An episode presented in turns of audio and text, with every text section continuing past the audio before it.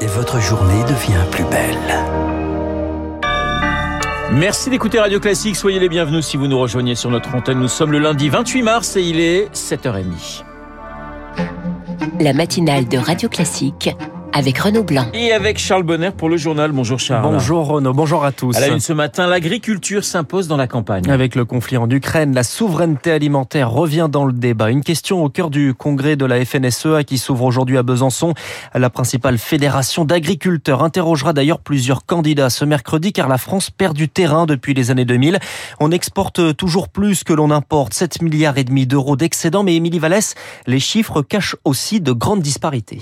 Sans les vins et et les céréales, notre balance commerciale agricole serait déficitaire car on importe beaucoup de légumes, de fruits et de viande.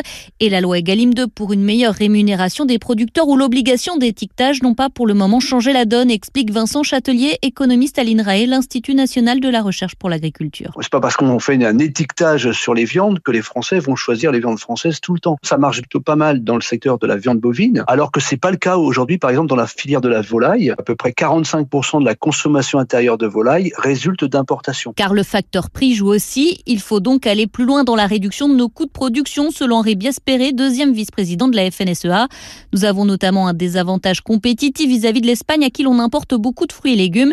Il faut, selon lui, amplifier les mesures prises dernièrement. Il faudrait maintenir définitivement l'exonération de charges sociales sur la main-d'œuvre saisonnière et accompagner l'investissement, ce qu'on a commencé à faire avec euh, le plan de relance et qu'il faut poursuivre. Et là, on redonnera des perspectives aux producteurs de fruits et légumes. Tout est possible, mais il faut un volontarisme et un accompagnement sur du moyen long terme. Et puis nous avons perdu notre puissance exportatrice. En 30 ans, la France est passée du deuxième au sixième rang mondial des pays exportateurs agricoles et agroalimentaires. Le décryptage d'Émilie Vallès. Charles, la campagne présidentielle débute officiellement ce matin. Et les règles changent sur l'affichage, les clips de campagne, mais aussi sur les temps de parole. Fini l'équité, désormais c'est la règle de l'égalité entre les 12 candidats. Des candidats qui organisaient leur grand meeting ce week-end. Éric Zemmour dément avoir entendu les slogans Macron assassin lancé par ses militants hier au Trocadéro.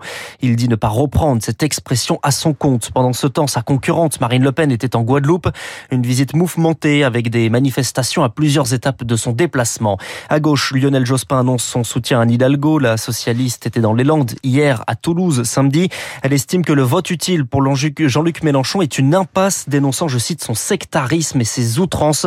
Et puis Nathalie Arthaud de lutte ouvrière était à Saint-Nazaire ce samedi avec un objectif assumé, renverser le capitalisme, pas celui d'être élu. En Corse, rassemblement tendu hier devant le commissariat de Furiani en cause une vidéo publiée sur Internet où on entend des policiers chanter la Marseillaise non datée. Les indépendantistes estiment qu'elle a été tournée pendant les obsèques d'Ivan Colonna ce vendredi. Radio Classique, 7h33, les négociations entre Russes et Ukrainiens reprennent aujourd'hui en Turquie. Avec une main tendue de Volodymyr Zelensky, le président ukrainien se dit prêt à discuter, je cite, en profondeur de la neutralité de l'Ukraine. C'est l'une des demandes de la Russie. Volodymyr euh, Zelensky s'exprimait cette nuit sur Facebook. Un nouveau cycle de négociations s'annonce parce que nous recherchons la paix vraiment et sans délai. Comme j'en ai été informé, il y a une opportunité et un besoin pour une discussion en Turquie. Ce n'est pas mal, nous verrons le résultat. Notre objectif est évident, la paix et le rétablissement d'une vie normale dans notre pays dès que possible.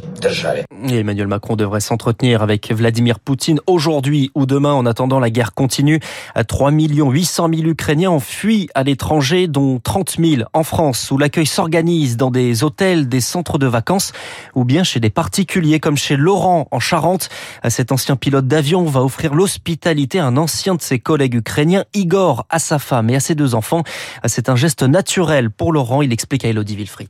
Dès que les événements sont arrivés, j'ai tout de suite euh, appelé mes amis de Kiev. Naturellement, je leur ai proposé mon hospitalité. Tous les jours, je les appelais pour avoir des nouvelles et tous les jours, je renouvelais mon invitation. Je voulais absolument pas qu'ils se sentent gênés et qu'ils le fassent si vraiment ils en avaient besoin, ce qui a été le cas. Il y a une chambre pour les parents, juste à côté, une chambre pour les enfants. J'ai récupéré pas mal de jouets. Je veux que se sentent bien. Ils vont être intégrés euh, dans ma famille. Les réactions, c'est, c'est très bien ce que tu fais vraiment, euh, mais je le ferai pas. Combien de temps ça va durer? J'essaye de pas y penser. L'urgence, c'était de les aider. Ça prendra le temps que ça prendra. Le ministre des Affaires étrangères ukrainien appelle au boycott d'Auchan. Le groupe français refuse toujours de quitter la Russie et se défend. Partir serait inimaginable au point de vue humain, dit le PDG d'Auchan Retail International, Yves-Claude JDD. Une position compréhensible pour Bertrand Valiorgue. Il est professeur à l'UM Lyon. Le secteur de la distribution touche à la vie des gens euh, au quotidien. Des gens qui vont faire leurs courses pour simplement manger, euh, faire leur toilette, euh, accéder à des biens de première nécessité. Le, le peuple russe, qui quelque part n'est pour rien dans ce conflit ukrainien, peut avoir le sentiment que les Occidentaux les abandonnent à un régime qui est en train de dérailler. Et ça peut nourrir assez facilement un, un sentiment nationaliste, un esprit de revanche par rapport à l'Occident. Ça peut produire l'effet inverse. À court terme, on espère mettre une pression politique sur le régime, mais à long terme, est-ce que c'est pas de nature à se retourner contre les Occidentaux qui font cette guerre économique? Un propos recueilli par Eric Mauban. C'est une des conséquences hein, de la crise ukrainienne, la hausse des prix du carburant. Et le gouvernement augmente la remise à la pompe vendredi. Ce sera 18 centimes par litre. Mais les VTC sont en colère et demandent le soutien de l'État. L'intersyndicale appelle à la grève dans six villes de France. Les particuliers aussi tentent de faire face et se tournent de plus en plus vers le covoiturage. Les plateformes observent une explosion de la demande.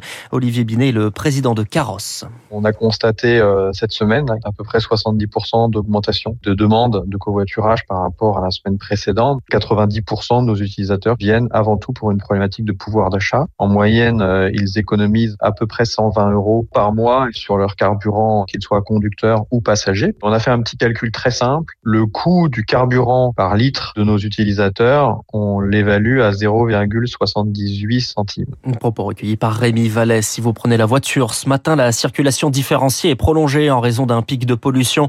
À Paris, les vignettes critères de 0 à 2 sont autorisées. Dans le nord, à Lille, les neuf communes de la banlieue sont acceptées les critères de 0 à 3. Charles, on termine avec euh, les Oscars et une minute de silence et une gifle. Une minute de silence pour l'Ukraine et une gifle pour l'humoriste Chris Rock, asséné par Will Smith, mécontent d'une blague sur sa femme.